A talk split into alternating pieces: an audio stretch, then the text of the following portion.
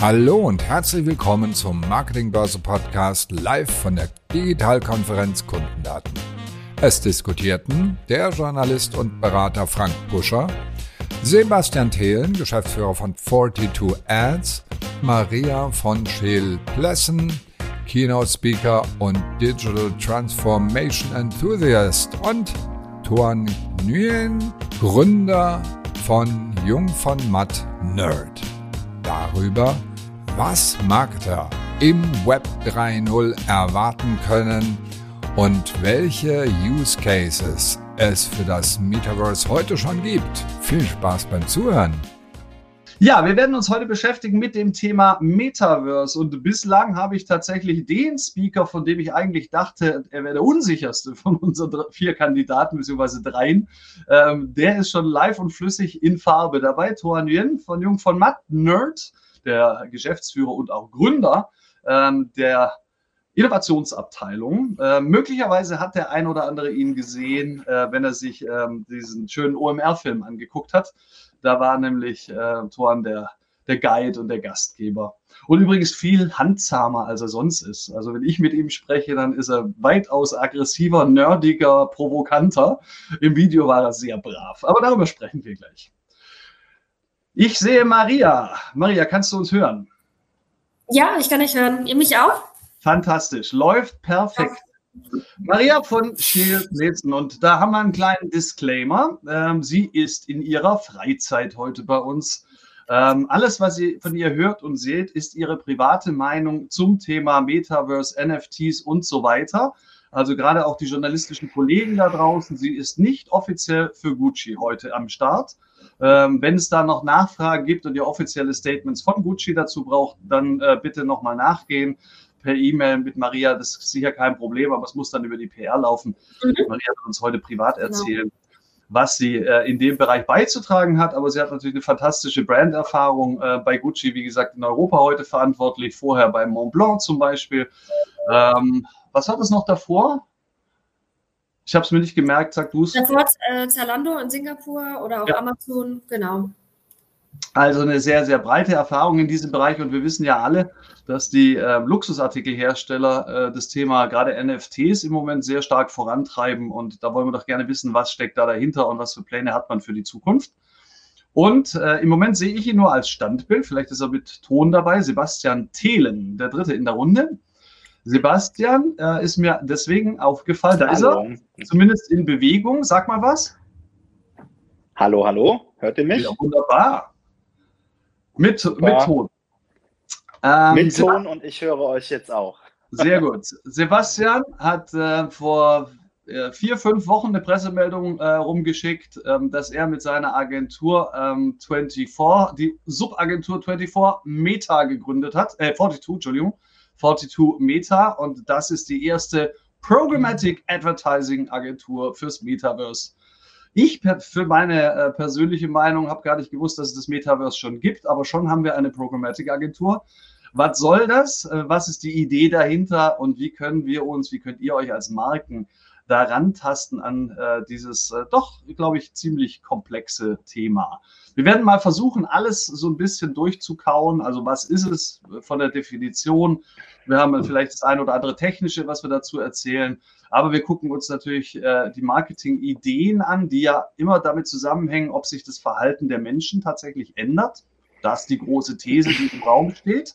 Ähm, wenn die Menschen tatsächlich in äh, größerem Umfang zum Beispiel virtuelle Umgebungen benutzen, um ihre Freizeit dort zu verbringen, dann wird das auch als Marken- und Werbeplattform sehr spannend. Aber ähm, es hat mit Sicherheit seine eigenen oder ihre eigenen Gesetze. Und wir werden ein Thema auch noch ein bisschen streifen, das mir persönlich sehr am Herzen liegt. Ähm, ich hoffe, damit überfahre ich meine drei Panelisten nicht. Ähm, wir werden uns ganz kurz dem Thema Nachhaltigkeit widmen, nämlich Energiekonsum der Blockchain, ähm, was ich glaube, was ein wichtiges Thema ist, das man in diesem ganzen Umfeld auch besprechen sollte. So, wenn ihr Fragen habt, ihr könnt die gerne im Chat raushauen ähm, und ich versuche dann so viel wie möglich aufzunehmen. Es ist 14.05 Uhr auf meiner Uhr. Wir sind um scharf 15 Uhr hier raus, weil nach uns ähm, kommt das äh, Thema Podcast, wenn ich es richtig weiß, mit dem geschätzten Alex Wunschel. Und insofern, äh, bis dahin müssen wir fertig sein. Ähm, fragt einfach. Wir haben jetzt gar keine strikte Agenda uns vorgenommen. Ähm, es gibt natürlich so ein bisschen Rahmen, den ich mir gedanklich gesetzt habe, aber wenn ihr Fragen habt, haut sie raus und dann versuchen wir sie zu bearbeiten. Ich habe noch einen ganz kurzen Impuls, den ich euch mitgeben will, ähm, weil die Frage aufkam, äh, haben wir, bringen wir Slides mit oder nicht? Ich habe einfach mal so ein paar Screenshots äh, dabei von unterschiedlichen Ideen, die es da gibt da draußen, die ich in Artikeln in den letzten äh, Tagen und Wochen verwendet habe. Und die wollte ich euch einfach zur Inspiration mal ganz kurz zeigen. So, und zwar fangen wir mit diesem Bildschirm an. Ähm, ich hoffe, ihr könnt ihn sehen. Das sind die Stückzahlverkäufe ähm, über die letzten drei Jahre von der Oculus Quest und äh, der Xbox im Vergleich. Oculus Quest, eine VR-Brille, die wohl berühmteste da draußen, steht für das Thema Virtual Reality und somit für eine Idee von Metaverse, die wir haben. Und ihr seht, dass die, äh, die Zahlen kontinuierlich wachsen. Wobei äh, 8,1 Millionen verkaufte Einheiten in 2021 jetzt auch für diese große Marke, die, ich will nicht sagen technisch, aber zumindest von der Popularität her den Markt beherrscht, ähm, jetzt auch nicht die Welt ist. Also noch sind wir weit davon entfernt, dass alle User zu Hause mit VR-Brillen rumsitzen. Auf der anderen Seite sehen wir rechts die Xbox. Ähm, neuer Launch ja letztes Jahr auch ähm, etwas weniger verkauft, also mit 8 Millionen. Und man sieht eben dieses zyklische Auf und Ab, das bei den Spielekonsolen halt ist. Äh, in dem Jahr vor, bevor eine neue Variante erscheint, passiert nicht viel oder passiert deutlich weniger, was darauf hindeutet, dass das Delta, das oben drüber liegt, natürlich von den Menschen bestückt wird, die schon eine haben und sich dann die neue kaufen ein Stück weit. Also wir sehen, ähm, da bewegt sich ein bisschen was. Ähm, wir definieren heute viel Metaverse über Spiele und insofern natürlich auch über die Spielekonsolen. Ähm, möglicherweise gibt es dort tatsächlich eine zumindest langsame Bewegung in Richtung breiterer Virtual Reality Anwendungen. Und genau das werden wir diskutieren. So, und jetzt ein paar Beispiele, nur mit zwei Stichworten. Einfach mal schnell durchgerannt, was mir so begegnet ist in letzter Zeit. Also, wir haben zum Beispiel das Thema Interactive Collaborative Augmented Reality. Das heißt, wir wechseln von dem, äh, was wir an, ich würde mal sagen, klassischer Augmented Reality dort schon kennen.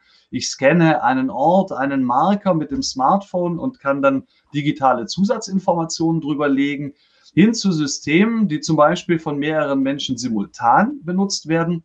Das, was ihr hier seht, ist Snapchat Lens, Local Lens heißt äh, diese, äh, dieser Ansatz. Da werden also zum Beispiel Straßenzüge, äh, Gebäude ähm, virtualisiert und können dann von mehreren Menschen per Graffiti verschönert werden. Schon eine Idee, die in Richtung Metaverse äh, gedanklich ist. Und was da spannend dran ist, finde ich, ähm, ist der, die Tatsache, dass viele von euch da draußen mit dem Thema die schon Erfahrung gesammelt haben. Das heißt, der Einstieg in Richtung Metaverse ist vielleicht gar nicht so weit, wie er uns an der einen oder anderen Stelle erscheint.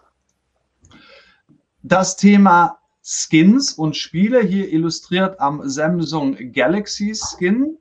Ähm, Kleidung oder Waffen oder auch teilweise Werkzeuge für Spielfiguren, für Avatare in Spielen, in diesem Fall Fortnite. Galaxy Skins und Samsung hat da, glaube ich, einen echt guten Job gemacht, ähm, sind sehr beliebt und werden äh, jetzt aktuell zum Beispiel für das neue Samsung S22 im Vorverkauf mitverkauft. Das heißt also, wer zu den Vorbestellern eines Samsung S22 gehört, bekommt automatisch ein NFT, ähm, das er beispielsweise in Fortnite in Form dieses Skins dann nutzen kann. Ähm, aber ich muss. Ähm, das ist eine Kombination, glaube ich, die sehen wir häufiger. Die Kombination von Realprodukt und NFT. Hier vielleicht eines der spektakulärsten NFT-Projekte aus der Luxusbranche. Dolce und Gabbana hat letztes Jahr diese Krone für 14,5 Millionen Dollar verkauft. Die gibt es tatsächlich auch in physisch und digital. Ähm, hier sehen wir ein Accessoire, das im Grunde nichts mehr mit unserer Realwelt zu tun hat. Das ist ja on top. Ähm, aber äh, die, die Menschen sind durchaus bereit, auf der einen Seite spekulativ natürlich mit dem Thema NFT umzugehen Vielleicht wird das äh, dieses Jahr 30 Millionen Dollar wert sein. Reine Spekulation. Auf der anderen Seite ähm, das wieder die Kombination aus digitalem und physischem Produkt und die Luxusmarken ähm, sehen natürlich äh, ein Bedürfnis der Menschen darin, auch online ähm, ein bisschen was von ihren Statussymbolen zeigen zu wollen. Ob das der Nike-Turnschuh ist oder die Krone von Dolce und Gabbana. Ähm, das hat ein bisschen was mit Show-off und äh, Bragging und Angeberei zu tun, klar, aber ähm, das ist natürlich Teil des Luxusuniversums. Ähm, hier jetzt noch ein Beispiel, wie es mal umgekehrt laufen kann. Ähm, Balenciaga schon seit mehreren Jahren mit Fortnite äh, im Deal. Die machen auch Skins für Fortnite-Charaktere. Die haben mal Doggo aus Fortnite, also eine Figur aus dem Metaverse, wenn wir so nehmen, nennen wollen, auf den New Yorker Times Square gebracht, ähm, in Form eines 3D-Werbefilms. Äh, ähm, der wirklich spektakulär ist, weil er, ähm, Dogo guckt dann so runter auf die Menschen, sehr aufmerksamkeitsstark. Und das Spannende, was ich daran finde, ist, wenn man sich vorstellt, dass so ein Jugendlicher 14, 15, der mit seinen Eltern da rumläuft, der weiß natürlich, wer dieser Charakter ist und der weiß, wo er herkommt und hat auf einmal mehr Wissen als seine Eltern. Und äh, die Eltern finden einfach die Installation spektakulär und der Junge erklärt den Eltern dann, worum es dabei eigentlich geht.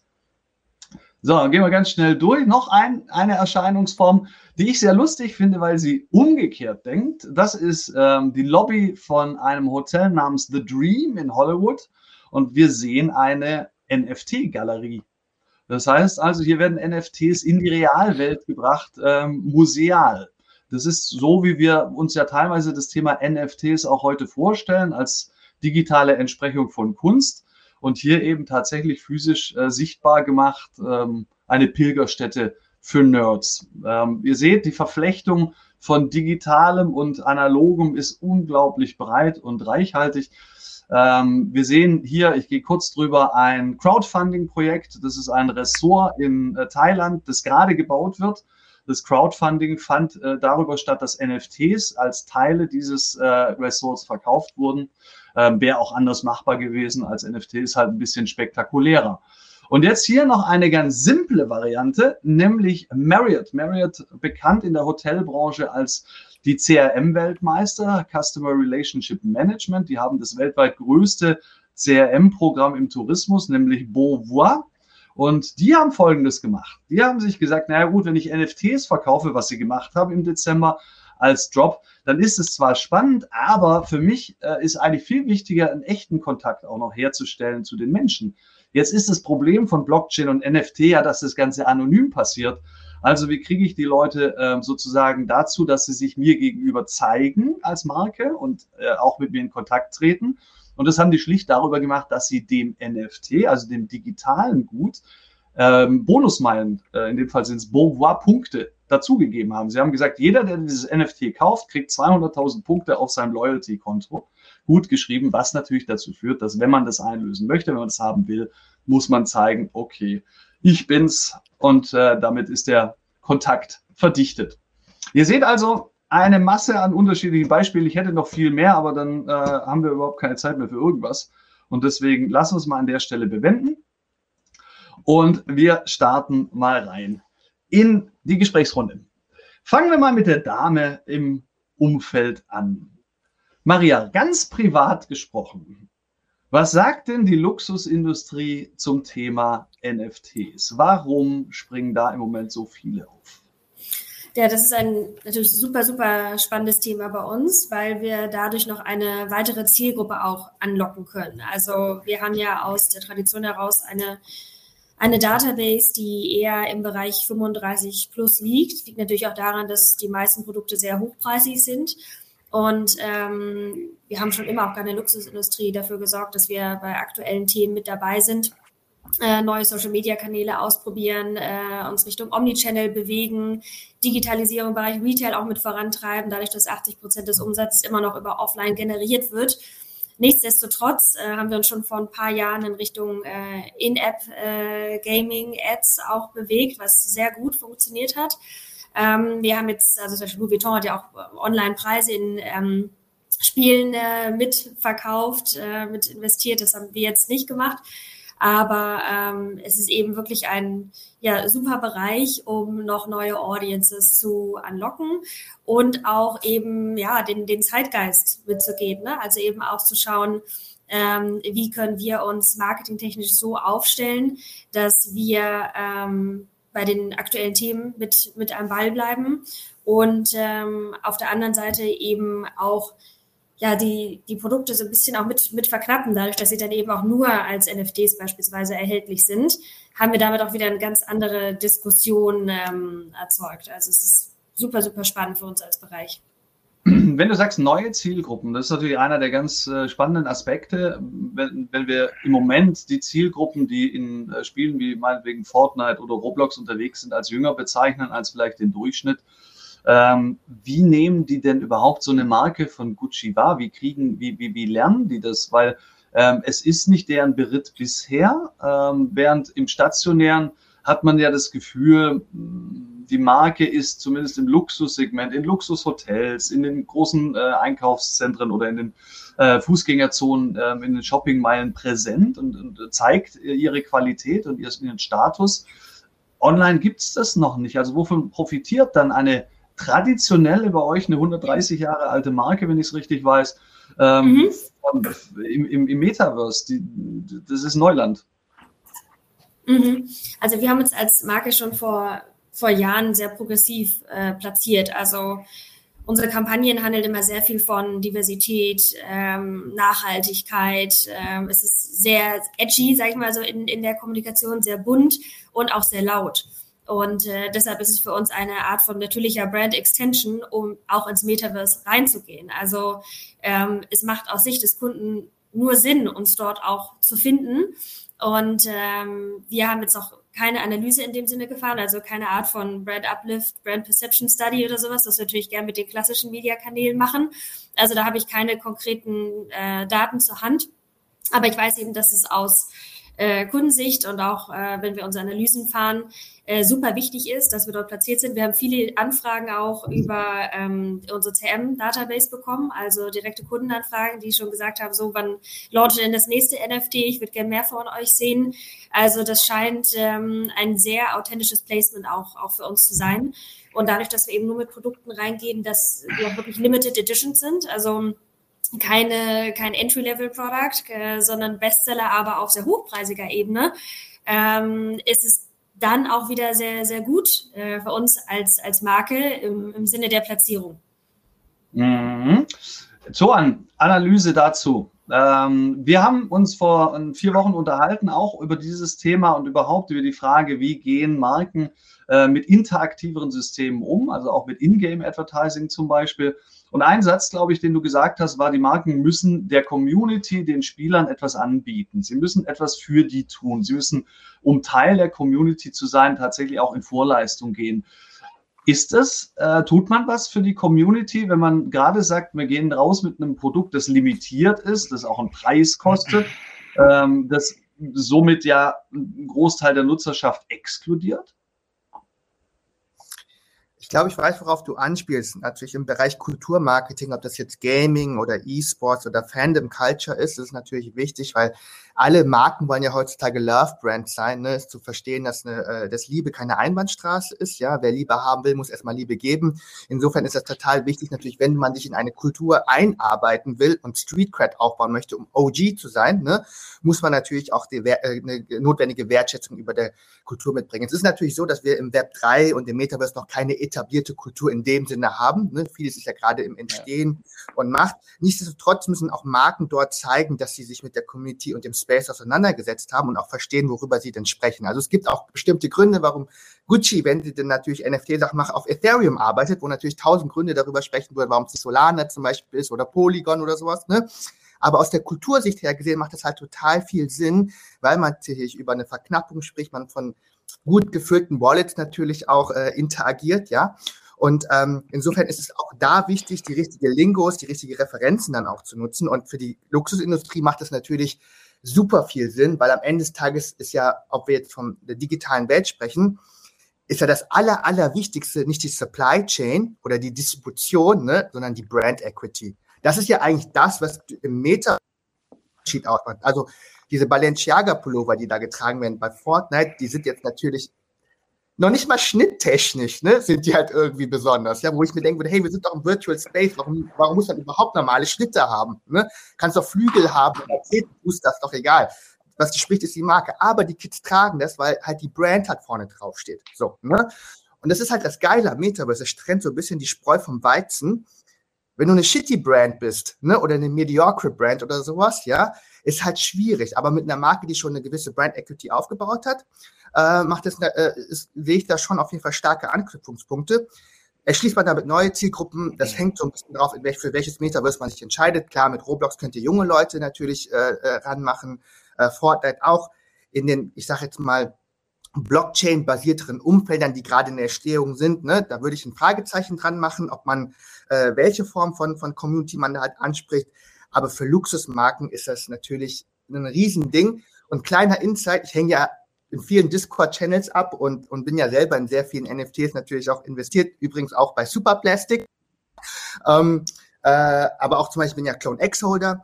Und das Geile ist, wenn man alles in Ethereum umrechnet, ja, wirkt das alles ganz anders, weil Maria von hoch sprach. Aber wenn jemand sagt, hey, soll ich mir eine Apple Watch kaufen, kostet nur 0,17 i, dann fühlt alles total absurd an. Hey Leute, äh, morgen Mint, ne? Äh, ein ETH nur, ja? Und das sind dann immer noch, das sind dann immer noch 2700 Euro oder sowas, ja? Und das finde ich, das ist, das kann für die Luxusindustrie kann das ein Game Changer sein. Ah, okay, eine andere, andere Wahrnehmung vielleicht in dem Bereich, aber das ist schon ein bisschen Nerdsprech. Aber ich möchte bitte, Sebastian, bevor ich zu dir komme, hat Thoran zwei Sachen gesagt, die wir auseinandernehmen müssen, äh, weil wir einmal ins, ins Eingemachte gehen müssen. Das erste ist, du hast gerade von den unterschiedlichen Metaverses gesprochen. Ähm, der ähm, ja. Linguist in mir, ähm, äh, dem sträuben sich die Nackenhaare. Das gibt es natürlich theoretisch gar nicht ähm, wir, wir denken doch im Moment, dass das alles eins wird. Und ähm, gerade äh, die, die ähm, Durchlässigkeit der Systeme zueinander ist doch das, was im Mittelpunkt äh, der Diskussion jetzt im Moment steht. Oder sehe ich das völlig falsch? Ja, das ist ja die Hoffnung, ne? dass halt quasi diese Interoperabilität halt irgendwann halt da ist. Ähm, im Status quo gibt es eigentlich, wenn man es mal so banal runterbricht, eigentlich drei, aus unserer Sicht, drei unterschiedliche Formen. Es gibt die geschlossenen Metaversen oder das geschlossene Metaverse-Ecosystem. Das ist dann sowas wie eben Fortnite. Ne? Dann jetzt bin ich gespannt, was Sebastian dazu sagen wird. Aus unserer Sicht semi-offen. Das ist sowas wie Roblox, weil du als Marke da eigene Experience machen kannst. Und dann eher in dem offenen Bereich, was dann in Richtung Sandbox und Decentraland geht.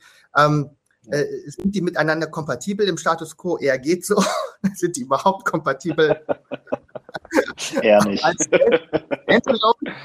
geht so, ja.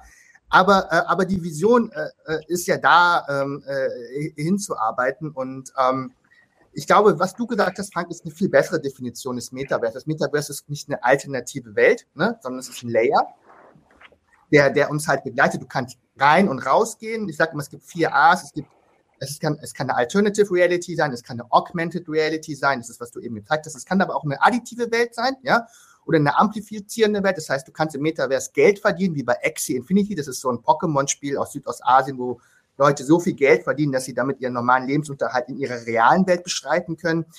Und ich würde es gar nicht so isoliert halt denken. Äh, aber, aber, aber, ähm, dann höre ich auch auf zu brabbeln. Ich rede eh zu viel. Das Witzige am Metaverse ist ja, es passiert ganz, ganz viel auf der Hype-Ebene und gleichzeitig ganz, ganz, ganz wenig, ja, äh, was man halt auch wirklich umsetzen kann. Das ist das, ist das Paradox. Ähm, aber für mich ist das Metaverse eher sowas wie ein Planetensystem, ja, wo man die Unterschied, da ist der Mars und da ist irgendwie Saturn und hier ist die Erde und irgendwann kann man mit dem Spaceship überall easy hinfliegen und da verändert sich die Grafik vielleicht von Sandbox zu Decentraland, ja. Ähm, und, und so galaxiehaft kann man sich das auch planetariummäßig auch vorstellen, aber äh, es ist nicht, es ist noch nicht eins.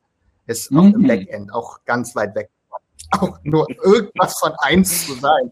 Jeder scheiß Blockchain mit eigenen Smart Contracts ist ein Pain in the ass. Ja. Okay, den, den, den visionären Teil, was es mal werden könnte, können wir ja so ein bisschen ans, ans Ende schieben. Aber lass uns mal gucken auf das, was es dann heute ist. Also wenn, äh, Sebastian, wenn wir äh, Torans Definition an der Stelle folgen, dann, haben, dann ja. haben wir das Metaverse bereits. Dann haben wir unterschiedliche Erscheinungsformen oder Unterwelten ähm, im, im Metaverse, die tatsächlich existieren, die funktionieren, die, die, die äh, Zielgruppen haben, die Menschen ansprechen Ähm, wie, wie, siehst du das? Ich meine, ihr kommt sozusagen von der technischen Seite, versucht aber ein Instrument der Standardisierung äh, dort äh, unterzubringen. Äh, wie, wie, gestaltet sich das denn? Fängt man mit einer Welt an und sagt, okay, wir haben zum Beispiel im Bereich Ingame Advertising schon ein bisschen programmatische Erfahrung gesammelt und wir gehen dann von dort den nächsten Schritt?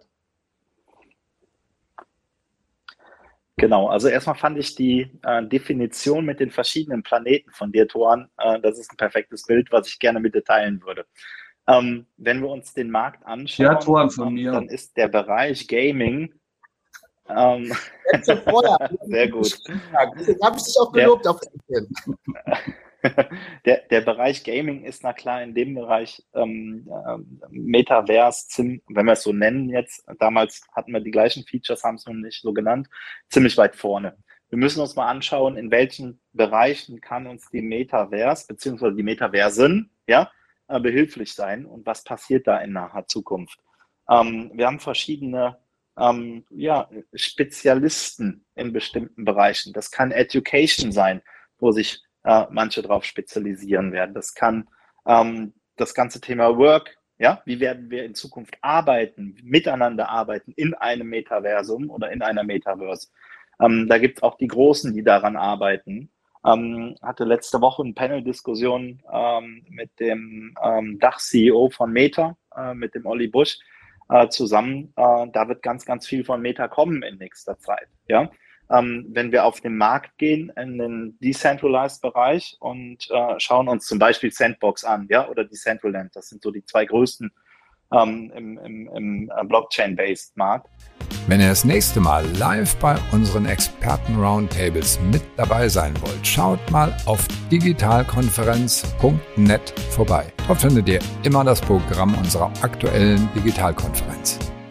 Ähm, größten heißt aber auch, davon reden wir von, wo sind wir momentan? Ich glaube 300.000 aktive User im Monat. Ne? Also das ist das Größte. Ähm, du siehst, dass ganz, ganz viel Platz nach oben. Und das ist, glaube ich, die Message, die wir rüberbringen müssen. Das ist wie 1998, wo wir das Internet hatten oder meinetwegen auch 99, 2000er Jahre. Da stehen wir gerade im Web 3.0 oder im Metaverse-Welt. Ja, wir bauen das auf. Wenn du mal reinguckst, melde dich mal an bei ähm, CryptoFoxels oder Sandbox oder Decentraland, da lachst du dich kaputt. So, von der Grafik, wie es aussieht, was man machen kann. Ja, ganz viel Vision, ganz viel, wo wir hin müssen und auch hingehen werden auf jeden Fall. Und das ist das Wichtigste. Aber ich vergleiche es immer wieder mit ähm, den, den 1999, 2000er Jahren, wo wir da mit dem Internet standen. Da gab es auch ein paar, die sagen, ach, das Internet, das wird nichts. Ähm, genau das höre ich jetzt ähm, auf ganz, ganz vielen Diskussionen auch. Das ist doch nur ein Hype und weiß ich was.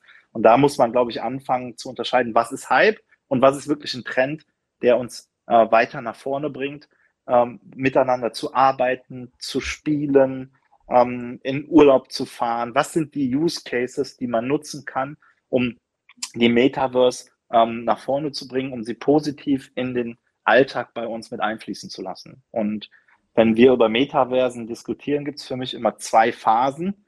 Das eine ist das, was jetzt ganz viel am Markt ist. Das sind die Virtual Reality Welten, ja, ähm, wo wir mit anfangen und wo wir aufbauen. Und das andere, das sagtest du ja auch in deinem Beispiel, AR, ja. Ähm, da fehlt uns noch so ein bisschen die Hardware. Ich hoffe ja, dass äh, nächstes Jahr spätestens äh, Apple uns beglückt und ähm, ja, ich hoffe, ich bete einfach. ich habe so Bock da drauf. Äh, dann kann ich mir meine Brille austauschen äh, gegen die Apple-Brille. Und ähm, dann können wir, na klar, ganz, ganz coole andere Use Cases noch bauen. Also nicht, ich ziehe mir eine äh, Oculus Rift an oder ich äh, gucke auf meinem Desktop und laufe in einer virtuellen Realität rum mit meinem Avatar, sondern ich ziehe die Brille an, gehe durch die Fußgängerpassage, äh, gehe an einem Deichmann vorbei und krieg ähm, in meiner Brille angezeigt, hi Sebastian, guck mal, der geile Schuh heute in deiner Schuhgröße 20% günstiger, komm rein.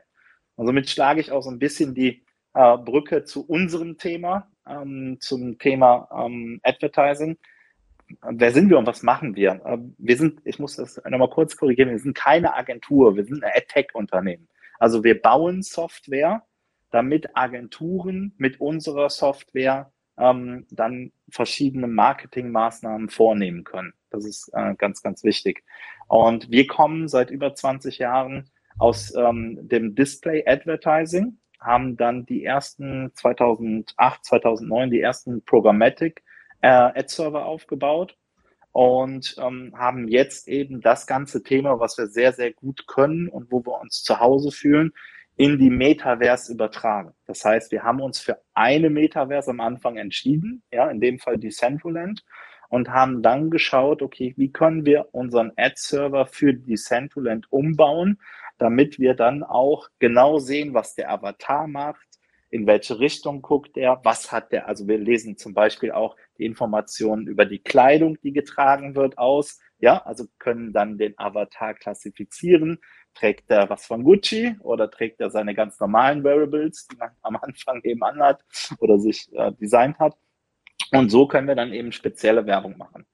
Und das kann man dann, na klar, in der Metaverse noch viel, viel intensiver und tiefer machen. Das heißt, wenn man jetzt zum Beispiel an einem Grundstück vorbeigeht, wo ein Display von uns steht und zwei Avatare laufen da vorbei und gucken sich das Display an, sehen diese beiden Avatare dasselbe Display, aber mit einer unterschiedlichen Werbung, die perfekt zielgerichtet dann eben für den jeweiligen Avatar ähm, dort ausgespielt wird. Genau. Soweit die, die Theorie, auch da wieder ein, ein wenig Zukunftsmusik drin, aber ähm, gibt es was, was man heute schon ähm, tatsächlich damit kann oder seid ihr noch im Aufbau der Technologie? Kann ich heute, das, kann was ich gerade erzählt Maria bei dir, Genau, beziehungsweise über genau einen Agenturpartner, über euch, über eure Technologie Werbung in Decentraland schalten? Wenn sie Genau, ja, genau das, das, was ich gerade erzählt habe, gibt es schon. Mhm. Was jetzt gemacht wird, ist eben, anstatt den Ads oder den Ad-Server, den wir programmiert haben, das ist eben Programmatic Ad-Server. Das heißt, wir müssen nicht jedes Bild austauschen ne, und blenden dann bei jedem das gleiche ein. Das gibt es schon sogar länger. Das waren schon, ähm, waren schon am Anfang äh, vor, vor anderthalb, zwei Jahren in den ersten Meta Metaversen. Im Gaming kennen wir das schon vom Fußball, wo die Banden ausgetauscht werden. Ja, das ist sozusagen schon oldschool. Was wir gemacht haben, ist, wir haben diesen Informationslayer, den Datenanalyse-Layer darüber gelegt und haben gesagt, okay, wir spielen innerhalb von 200 Millisekunden Avatar sehen, ähm, entscheiden wir, welche Werbung ausgespielt wird und spielen die zielgruppengerecht dann eben aus. Mhm. Und das ist das Besondere, was wir im Decentraland ähm, in Crypto Foxels ähm, machen, in den beiden. Was jetzt gemacht werden muss, ist, wir müssen da klar in die Fläche gehen. Das heißt, ähm, gehen wir mal weg von dem normalen Display. Momentan ist es noch ein normales Display, wie wir es auch kennen an der Bushaltestelle oder am New York Times Square und so weiter. Aber im Metaverse kann ich doch ganz anders anfangen zu werben. Ich brauche doch gar kein reales Display mehr. Ja, ich kann doch, wenn ich irgendwo hingucke, ähm, mir, mir äh, ein Content erstellen, ähm, wo ein Vöglein, ein Vogel vorbeifliegt, äh, der was Geiles um, um den Hals hat, was perfekt dann als, ähm, als ähm, Kette getragen werden kann und perfekt zu den Leuten hinfliegt, die als Zielgruppe identifiziert wurden. Also ich kann das ganze Thema, wie werbe ich, komplett nochmal neu, ähm, neu denken und in eine ganz andere Richtung bringen. Ne? Ich, ich sag mal so eine Richtung Product Placement, wie wir es aus dem Fernsehen kennen. Aber da steckt doch ein bisschen. Das ist Zukunftsmusik. Das Ja. gibt's noch nicht. genau. Da steckt doch ein bisschen ein, ein Widerspruch drin. Wir haben doch gerade festgestellt ähm, bei, bei Tuan und bei Maria, ähm, dass man sich schon ein bisschen versucht, einen Kopf zu machen, äh, wie fühlt sich denn das an für die Leute, die dort drin sind? Ähm, wie, wie, wie muss ich mich als, als Marke da einfinden? Und jetzt kommst du um die Ecke und sagst, pff, wir machen es so wie in der realen Welt, da steht ein Werbeplakat, da hauen wir unser normales Banner drauf, weil beim Spiegel.de guckt es keiner mehr wegen Bannerblindheit, also ähm, lassen wir es jetzt den Avatar lesen. Genau, so fängt man da klar an. Ne? Also du fängst an mit dem, mit dem Traditionellen, das, was man kennt, und entwickelst das dann eben weiter in die neuen Fähigkeiten, die man in der Metaverse hat, die man im realen Live dann eben nicht hatte. Und das waren die Beispiele, die ich dann gerade gesagt habe, wie man eben sowas neu platziert. Aber das ist doch dann eben nicht programmatisch. Also es ist doch dann eben sehr individuell, sehr, sehr für ein Szenario, sehr für eine Situation, viel kreativ Overhead drüber. Also das ist doch eher das, was wir meinetwegen ähm, im Direct Sales sehen würden, heute im Display-Bereich, wenn ich eine extrem coole Kampagne mache für die Spiegel Homepage oder sowas, wo ich mir wirklich als Kreativer noch Gedanken mache. Maria, mal von, von der Markensicht her gesehen, ähm, gibt es einen Bereich ähm, bei euch, ich weiß, Marketing und Advertising ist ein bisschen getrennt voneinander, aber gibt es so eine Vorstellung davon, wie das Hand in Hand gehen kann? Auf der einen Seite sowas wie Gucci Garden, also hochgradig gebrandet, mhm. hochgradig interaktiv, aber auch mit viel Aufwand dahinter versus standardisierte Werbeformate, die dann zum Beispiel, wie Sebastian sagt, mit tollen Daten arbeiten. Mhm. Also es gibt bei uns eine, eine neue Einheit äh, quasi, die heißt Gucci Vault und äh, die beschäftigt sich genau damit, quasi äh, virtuelle Brand Experiences zu schaffen, um dem Kunden dann eben nochmal Gucci als Marke, die Historie, die Interaktivität näher zu bringen. Ähm, es ist gerade noch ein bisschen tricky, weil wir überlegen, dass also dieses Team ist quasi disconnected vom, vom Media und auch ein vom Marketing-Team ist quasi ein ganz neues Team aus, aus äh, Data Scientists, Analysten und Co., welches sich äh, aufgebaut worden ist. Und ähm, die sind eher connected aktuell mit dem Design-Team intern, also um zu schauen, woher kommen gewisse Muster, äh, welche Produkte wollen wir äh, wieder wiederverwenden, noch stärker vielleicht betonen in der Kommunikation. Ähm, es ist auch gerade eine, ähm, eine Ansicht zu schauen, wie entwickelt sich äh, Brand Demand, auf, welch, auf Produktebene auch, also welche Produkte sind gerade noch sehr gefragt, wo, in welchen Märkten sind wir als, äh, als Marke auch noch äh, top-notch, äh, was uns versus äh, Konkurrenz angeht, im Sinne der, der Nachfrage. Und diese Informationen lassen sie dann eben auch entsprechend mit reinfließen äh, in die Erstellung der, der Brand Experiences. Aber es ist wirklich ein komplett anderes Team. Die haben auch einen eigenen Instagram-Kanal äh, und Co., um den dort zu bewerben, weil wir zum einen davon ausgehen, wir wissen noch nicht genau, wie groß ist der Overlap. Ähm, gut, wir haben jetzt ja gerade auch schon was gehört, dass es wahrscheinlich auch dann doch eher gerade bei den neuen Plattformen äh, größeren Overlap eventuell gehen, geben wird, auch dann vielleicht ältere User mit reingehen. Ähm, aber auf der anderen Seite sind wir jetzt immer noch nicht so sicher, ähm, wie weit verlieren wir eventuell auch die Exklusivität dadurch, dass äh, wir noch stärker reingehen. Also wir wollen jetzt auch nicht einen Always-On-Ansatz fahren, indem wir konstant neue Brand-Experience launchen. Also das sind eher sogar die, die Fragestellungen, vor denen wir stehen. Mhm. Und wie, wie fächert ihr das auf? Also ähm, wir haben Gucci Garden ist immer mal ein Beispiel. Also mhm. eine spannende Frage ist, ähm, wie unterscheidet ihr das, was ähm, in ähm, wo es in Roblox passiert, ähm, versus das, was ähm, auf der webbasierten Variante passiert. Also das ist ja unterschiedlich. Mhm, mhm. und, und sozusagen am, ich, Sebastian, das ist nicht, nicht böse gemeint, aber am Low End, also am einfachen Advertising. Ne? Also ich, ihr macht auch nach wie vor Werbung in Modezeitschriften. Ihr, mhm. also ihr habt diese Kanäle ja nicht aufgegeben, nur weil ihr äh, meinetwegen CTV oder Digital Out of Home macht. Mhm. Also es ist in der Advertisement-Strategie ist das noch gar nicht miteinander connected. Ähm, ich denke mal, ganz bald wird dafür auch mein Budget angezapft und angefragt. Äh, da bin ich mir sicher, dass ich das bald auch noch mit, mit aufnehme. Aber gerade geht es wirklich darum, ähm, ja, den, den Kunden die, die Markenerfahrung noch näher zu bringen. Und deshalb auch Gucci Garden, weil das äh, ist eine neue Brand-Plattform, gibt es ja eigentlich in, in Florenz in der die aktuellen Werbekampagnen dem, dem Kunden gezeigt werden. Und wir haben dort auch keine typischen ähm, kleinen Advices, nennen wir sie, also keinen typischen Boutique-Stuff, sondern das sind wirklich sogenannte Storyteller, die einmal komplett die ganze Historie durchlaufen sind und das dann eben auch vor Ort vermitteln können. Dadurch, dass es aber trotzdem so reichhaltig ist, haben wir uns dann dazu entschieden, äh, das Ganze auch ins Metaverse zu bringen und zu sagen, okay, wir haben hier nochmal eine ganz andere Chance, das noch näher an den Kunden ranzubringen. Aber es ist gerade noch nicht im Sinne von Advertisement Space äh, miteinander verbunden. Also ich habe noch kein Budget sozusagen dafür. Toran, was ist, der, was ist der Stand der Dinge in deinen Kundengesprächen im Moment? Du wirst ja ähm, innerhalb der Gruppe auch dazugezogen, wenn es um solche Themen geht. Ähm, ihr, ihr, seid ja da nicht isoliert. Ähm, worüber sprichst du mit, mit den Kunden, die ihr habt? Ihr seid eine große Agenturgruppe ähm, die natürlich auch ein paar sehr große Kunden hat. Aber wo stehen wir heute, was die Wissensbasis angeht? Fragen die Leute konkret, was können wir tun? Oder fragen die ähm, Leute konkret, ähm, was ist denn das Ganze? Können wir das nicht einfach außen vor lassen? Du, ist ganz einfach. Ne? Also im Dezember haben wir das Thema hier wirklich als einer der Wachstumsthemen identifiziert und da haben die Leute geguckt, Web 3, Blockchain, Krypto und NFT irgendwie ganz komisch. Dann kamen die Weihnachtsferien, Eminem hat ein Board 8 gekauft, ja, Justin Bieber hat vielleicht ein Board 8 gekauft, auf einmal kam das Wort Meta und am 3. Januar kam ich in diese Firma hier rein ne, und, die, und alle drehten durch. Das Ne, es gibt im NFT-Bereich dieses wunderbare Wort FOMO, ne, Fear of Missing Out für die Investoren, Leute, die halt quasi minten und Sachen wollen, machen wollen, aber Brands haben das auch. Brands haben auch FOMO. Ja, das, das, das Thema ist, was, was das kann ich bestätigen. ja. Immer, du musst super Expectation Management machen. Das ist der Wahnsinn. Du musst super viel erklären.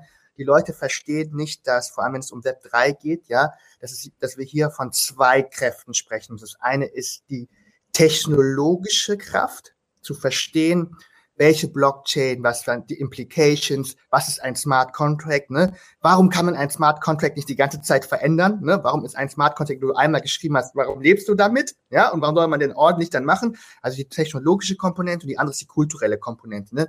Also quasi in welchen Communities bin ich eigentlich unterwegs, welche Rolle spielt Discord, welche Rolle spielt Twitter, ne? Was ist der Lingo und Co. Das heißt, Marken müssen in relativ kurzer Zeit relativ lernen und wollen aber relativ viel machen, was aber einfach technisch teilweise nicht, äh, nicht möglich ist. Äh, was am meisten kommt, ist tatsächlich, und deswegen muss ich mir mal Gucci Garden Ruhe angucken, ja, ist, hey Toren, wir möchten was Digitales machen, eine digitale Experience. Also der Klassiker ist, wir wollen unseren Messestand digitalisieren, ne? Wo ich mir denke, nee, machen wir nicht. Auf gar keinen Fall, never ever, ne? Warum? Warum? So, ne? Viel wichtiger ist doch, sich das, das, das kulturelle Umfeld anzugucken und sagen, so was man als Marke daran kontribuieren kann, um halt quasi die existierende Brand Experience dort oder welche Experience auch immer halt besser zu machen. Und das können auch manchmal Kleinigkeiten sein, ne? Und das ist, das ist, das ist das Thema. Ähm, und was, was Marken dann wieder unterschätzen ist, und das ist ein bisschen eingangs so, dass du auch mich gefragt hast, ne, was gibt man denn eigentlich der Community? Ähm, du musst schon immer Nutzwert haben. Das ist schon wichtig. Ne? Also in der, im, im, in der Krypto, NFT, Web 3 Lingo würde man dann Utilities. Ja, man braucht schon auch Utilities, die man da. Das kann eine Wertsteigerung, dann ist 95 Prozent der NFTs da draußen haben keinen Nutzwert. Richtig, genau. So und aber du, aber wenn wenn ein Kunde oder eine Marke sagt so, ich will Sachen, ich will, ich will, ähm, ich will, ich will da rein, ich will ein NFT machen, dann dann frage ich, und welche Utilities definieren wir denn? Was denn für Utilities? Naja, wir müssen ja Mehrwert schaffen. Ja, sieht ja schön aus. Ne? Und ich so, es reicht aber nicht, sondern man braucht Utilities. Kann ein Pre-Sale, Whitelisting, Private Sale sein, auch im physischen Store. Ja, du kannst auch mit, mit, mit einer Wallet-Identifikation ähm, in den, in den Rolex wird das niemals machen, weil Rolex, Rolex einfach so auch schon Geld druckt. Aber theoretisch könntest du dann in den Rolex-Store halt reingehen. Ja, es gibt eine Wallet-Identifizierung und dann kriegst du halt spe äh, spezielle Benefits und kriegst halt nochmal, keine Ahnung, die GMT oder so. Aber solche Sachen, diese Utilities sind halt da und die funktionieren in der jetzigen NFT-Welt ja auch. Die Gary V-NFTs funktionieren, weil du mit jedem NFT eben auch Konferenztickets bekommst, ne, zu GaryCon oder VCon, wie das halt heißt, ja. Ich habe NFTs, die hängen tatsächlich auch so äh, noobmäßig bei uns an der Wand, einfach aus Spaß. Mit denen kann ich in Las Vegas umsonst in eine Bar gehen. Weshalb ich das, warum ich das tun sollte, I don't know. Ja, aber theoretisch geht das. Die Adam erinnert mich, zum Beispiel, erinnert mich, Thorn, erinnert mich an den Bürgermeister in Foursquare. Ja, aber, aber, aber das, ne, diese Sachen miteinander verbinden. Und jetzt bei, bei, bei Luxusmarken, ey, natürlich, wenn du ein NFT hast und damit mit exklusiven VIP-Concierge-Service oder sowas halt verbunden wird, das macht halt Sinn. Ne? Also du musst schon auch immer ein Value erarbeiten. Und einfach seinen Messestand zu digitalisieren, das reicht halt nicht. Aber, ähm, aber, aber ja, also was muss ich machen? Super viel Aufklärungsarbeit, Expectation Management und boah, Alter, alle haben FOMO. Alle haben FOMO. Alle drehen durch ne? und wollen, wollen nächste Woche was in Sandbox launchen. Dann sagt man, aber Sandbox gibt's noch nicht so richtig. Ist noch in der Closed Beta. Wie, was? 1. Juni. Ich so, ja, das könnt ihr nicht entscheiden, Freunde. Ne? ist halt, die Plattform ist halt noch nicht für alle offen. Ja. Ja, so eine Diskussion habe ich gestern Abend beim Abendessen auch erlebt und äh, derjenige, der äh, mein Umfeld kennt, weiß auch, von welcher Weltmarke ich da spreche. Aber Sebastian, nochmal zurück ähm, zur Frage, wo wir heute stehen. Äh, also wenn, wenn die Kunden im Moment ähm, überzogene Erwartungen haben und noch keine klare Vorstellung, hat ja auch damit zu tun, dass wir alle noch nicht ähm, so ganz klar äh, eine Vorstellung, vielleicht haben, werden wir auch nie eine haben. Aber was, was können wir denn heute machen? Was haben wir zum Beispiel gelernt aus, aus Ingame Advertising? Ähm, wir tun zwar so, als wäre das irgendwie ähm, gesetzt, ist es ja aber nicht, weil nur ein kleiner Teil des Marktes hat es wirklich, also des Werbemarktes hat es wirklich für sich angenommen und exploriert. Äh, die vielen, die es gemacht haben, oder die wenigen, die es gemacht haben, haben es oft gut gemacht, aber es ist kein Basis-Learning, das wir haben. Also erstmal müssen wir nochmal über ähm, müssen wir nochmal über Programmatic reden. Ne? Weil du meintest eben, ähm, was ich erzählt habe, ist kein Programmatic. mit dem Vogel und sowas. Ähm, lass uns doch mal kreativ werden und sagen, okay, ähm, im, äh, auf der Spiegel Online-Seite gibt es zwar unsere IAB-Standards ne, mit 728 x 90, mit Skyscraper-Banner und so weiter. Aber äh, lieber Frank, was ist denn, wenn wir neue Standards im Programmatic-Bereich in der VR schaffen? Ja, und ähm, dann können wir auch sowas eben ähm, im programmatischen Bereich abdecken. Da muss man sich vielleicht auch mal den Markt angucken. Die letzten zehn Jahre ähm, von allen Werbemaßnahmen, die es online zur Verfügung gibt, werden momentan schlagt mich nicht, ich schätze mal so 60 Prozent programmatisch abgebildet. Also das letzte Mal, wo ich vor zwei Jahren da drauf geguckt habe, bin jetzt äh, nicht der Stu Studienleser, aber so ungefähr. Ne? Also Pi mal Daumenwert, ähm, über 50 Prozent sind es auf jeden Fall, 60 Prozent der Online-Werbemaßnahmen werden programmatisch abgebildet. Und ähm, das ist ein Trend, der wird sich fortsetzen, so dass ich davon ausgehe, dass wenn wir jetzt ähm, in eine neue Welt, in ein neues ähm, oder in eine neue Phase rübergehen. Sagen wir mal so, das ist ja nicht irgendwann Tag X und dann gehen wir rüber, sondern das wird immer weiter aufgebaut und so weiter.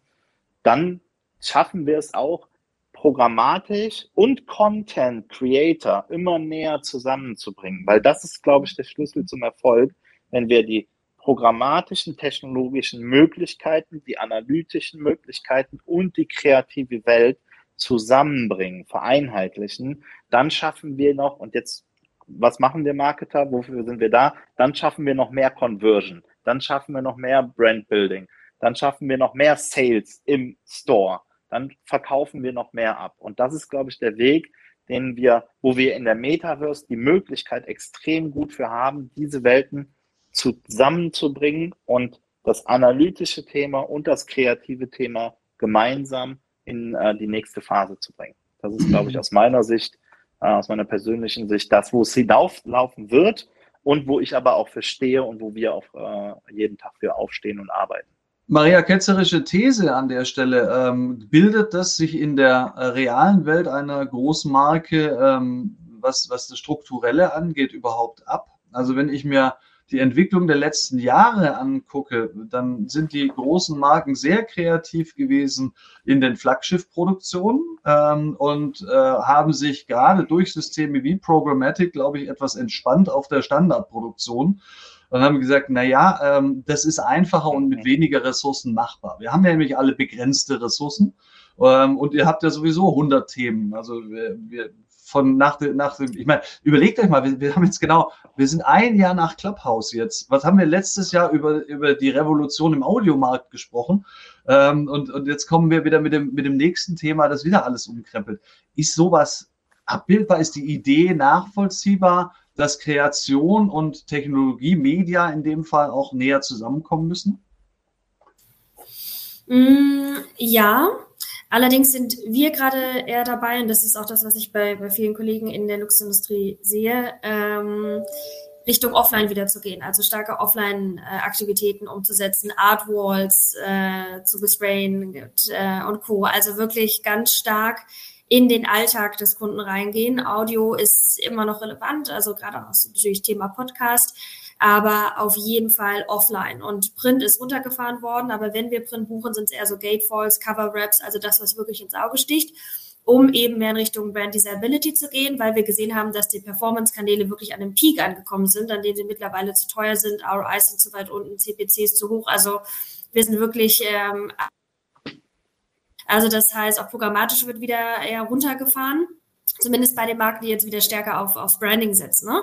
Und dann zu überlegen, okay, Technologie und Kreativität, ja, absolut geht das Hand in Hand, aber ähm, die Workforce haben wir auch noch nicht am Start, äh, die das in dem du beide Herzen schlägst, sage ich mal. Also äh, gerade bei uns ist es sehr creative, sehr fashion-led, auch aufgrund unseres starken äh, Designers. Es gibt natürlich auch Marken, die keinen Chefdesigner haben, die dann sagen, okay, wir schauen uns das Ganze auch nochmal auf einer sehr technologischen äh, Ebene an, haben mehr A-B-Test-Möglichkeiten und ähm, lassen das so, lassen das vielleicht immer, immer laufen und schauen dann, ob wir es programmatisch ausspielen oder nicht.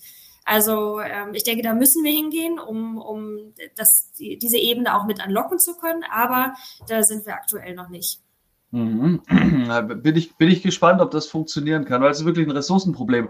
Lasst uns mal ganz kurz, ja, Community ist alles. Vielen Dank für den Hinweis. Ähm, das wissen wir schon. aber auch die muss man betreuen.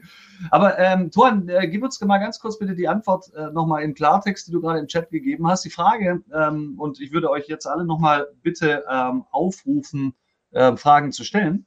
Ja, das stimmt. Äh, Communities werden von Brands tatsächlich äh, gerne ignoriert. Ähm, stellt Fragen, äh, damit wir noch zehn Minuten ähm, eure Themen beleuchten können. Eine Frage lautete, reichten ähm, das Thema äh, Collectibles bei NFT? Ich meine, das wäre ja relativ schnell.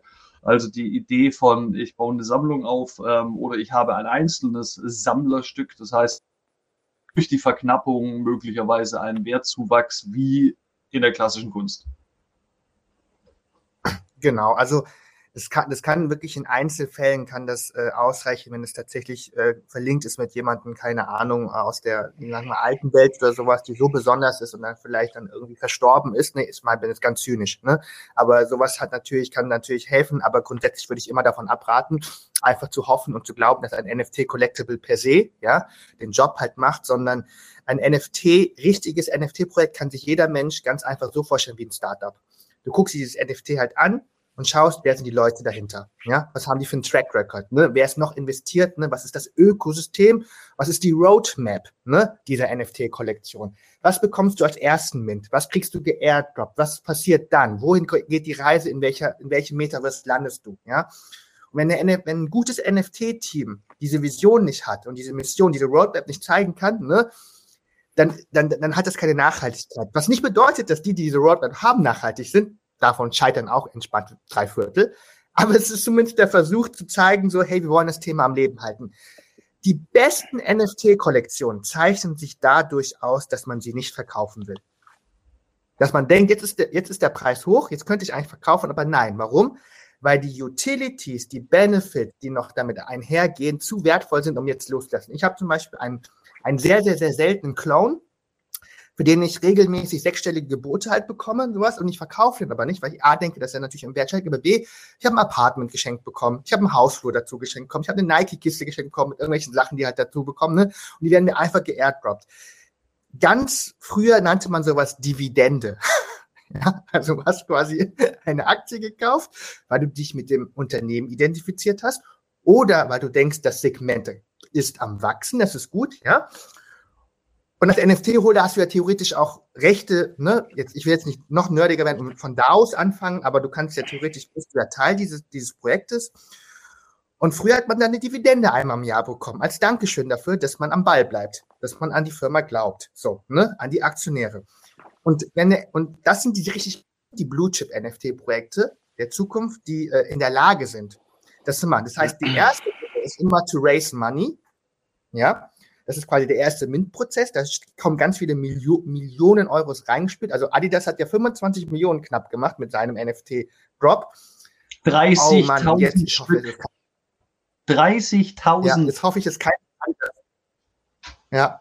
Und jetzt hoffe ich, dass sie das Geld sinnvoll einsetzen, um das Ökosystem halt größer zu machen. Ne? Also deswegen Antwort, äh, welches Projekt das ist? Clone X ist das mit äh, Takashi Murakami. Ne? Es ist die Firma von Artifact, die von Nike übernommen worden ist. Das muss man sich mal geben. Nike hat nicht Lululemon gekauft. Nike wird auch nicht Peloton kaufen, obwohl Peloton sich das bestimmt wünscht, dass jemand die jetzt rettet. Ja?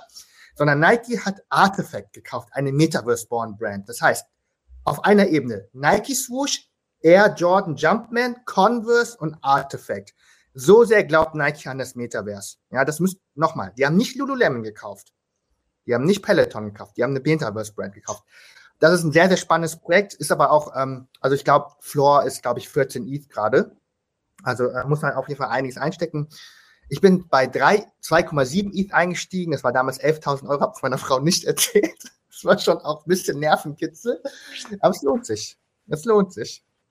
Ökonom ökonomisch vielleicht, aber ich finde tatsächlich ähm, die Idee von Nike, wie sie sie formulieren in Nike Land, ähm, zu sagen, wir können Sport ohne Regeln denken oder wir können Sport auch neu denken, äh, das finde ich einen witzigen Aspekt, weil das ist tatsächlich ja was, was das Metaverse kann. Und wenn wir von der Digitalisierung von Sport sprechen, du hast gerade von Lululemon und von Peloton gesprochen, ähm, dann sind das tatsächlich äh, fühlbare Zwischenstufen von einem ähm, System, das anders aussieht. Also wenn wir von Homesport reden, ein Scanner, der oben an der Decke hängt, der unsere Bewegungen aufnimmt und in einen Metaverse übersetzt und wir treiben dann dort welchen futuristischen Sport ja. auch immer. Also das kann ich nachvollziehen. Lasst uns einmal äh, ganz kurz bitte, bevor wir zum Ende kommen, äh, das Thema Nachhaltigkeit und äh, Stromverbrauch ähm, streifen. Ähm, wie, wie, wie seht ihr das? Ähm, Toran, du zuerst, weil du einen Überblick über mehrere Kunden hast an der Stelle. Ähm, ist das ein Thema, was diskutiert wird? Ähm, bei, bei uns spielt das tatsächlich eine Rolle, dass wir sagen, eigentlich ist ein NFT was Überflüssiges, dafür noch Strom ausgeben ist krass. Ja, es spielt eine riesen, riesengroße Rolle. Also es ist tatsächlich, ähm, es ist, äh, es wird äh, nicht nur bei Marken, sondern ehrlicherweise auch intern bei Jung von Matt, wird das ideologisch geführt, diese Diskussion. Ne? Also da wird es auch schnell emotional, ähm, was ich kann. Ich sage immer, naja, also pass, Leute, pass auf, Leute, also da wird ja sich viel bewegen und ihr erwartet zu viel von der Technologie und geht da ideologisch ran. Das ganze Thema ist heiß seit September, November so ungefähr, und wir haben jetzt März. Und alle wollen, dass schon alles geht. Ne? Also ein bisschen Zeit muss man der ganzen Sache halt geben. Was ich schon der felsenfesten Überzeugung ist, weil natürlich jede Marke, jedes, jedes Produkt, jedes Umfeld braucht seine, braucht hat sein eigenes Umfeld. So. Und ich sage jetzt mal, für eine FMCG-Brand würde ich jetzt auch nicht Ethereum äh, empfehlen, ne? weil ähm, äh, dann eher Solana oder sowas in diese Richtung, ne? wo die Gas-Fees äh, geringer sind, wo du auch schnell, schnelle Umdrehungen ja. und sowas hast, ne? das macht natürlich viel Sinn. Aber für eine Luxusmarke zum Beispiel, es sprechen halt eine Millionen Gründe dafür, das auf Ethereum zu machen, weil du musst natürlich auch mit einer Community interagieren, die sich das leisten kann. Und die haben ihre Wallets halt voll mit ETH. So, das ist halt einfach so. Ne? Und ich würde, wenn, wenn ich, wenn jemand kommt und sagt, du musst dein ETH in Polygon umwandeln und rappen, ne? Und ich soll da 40 Minuten drauf warten? Nein. So funktioniert Luxusmarketing Ich warte nicht 40 Minuten für einen Convenience-Service oder sowas. Ich bezahle dafür Geld, dass es halt funktioniert. So, ne? Und das funktioniert halt nicht. Deswegen, du musst, jede Marke braucht sein Umfeld, erste Aussage, zweite Aussage, ja, Environmental Issues wirklich auch big, müssen wir auch ernst nehmen. Man muss dem, dem Thema auch Zeit geben. Man braucht eine interne gute Antwort, warum man welche Blockchain halt nutzt. Ne? Einfach blind das zu machen, ist auf jeden Fall auch schlecht. Das würde ich auch nicht empfehlen. Maria, du hast gesagt, ähm, Nachhaltigkeit ist für euch ein wichtiges Marketingargument. Ähm, Wäre das nicht ein Argument, vorsichtig mit diesen Themen umzugehen wie NFTs? Mhm. Ja, das wird auch bei uns gerade diskutiert, ähm, wie die weitere Roadmap aussieht, was wir aufsetzen wollen, um nicht so sehr gegen unsere Kernvalues zu verstoßen. Also wird, wird gerade noch diskutiert, wie wir weitermachen. Okay, dann eine Abschlussrunde. In, ähm, Sebastian, was muss passieren? Bitte kurze Antwort in einem Satz. Was, was muss technologisch als nächstes passieren, um Werbung at Scale ähm, in Metaverse, im Metaverse oder in unterschiedlichen Plattformen zu ermöglichen?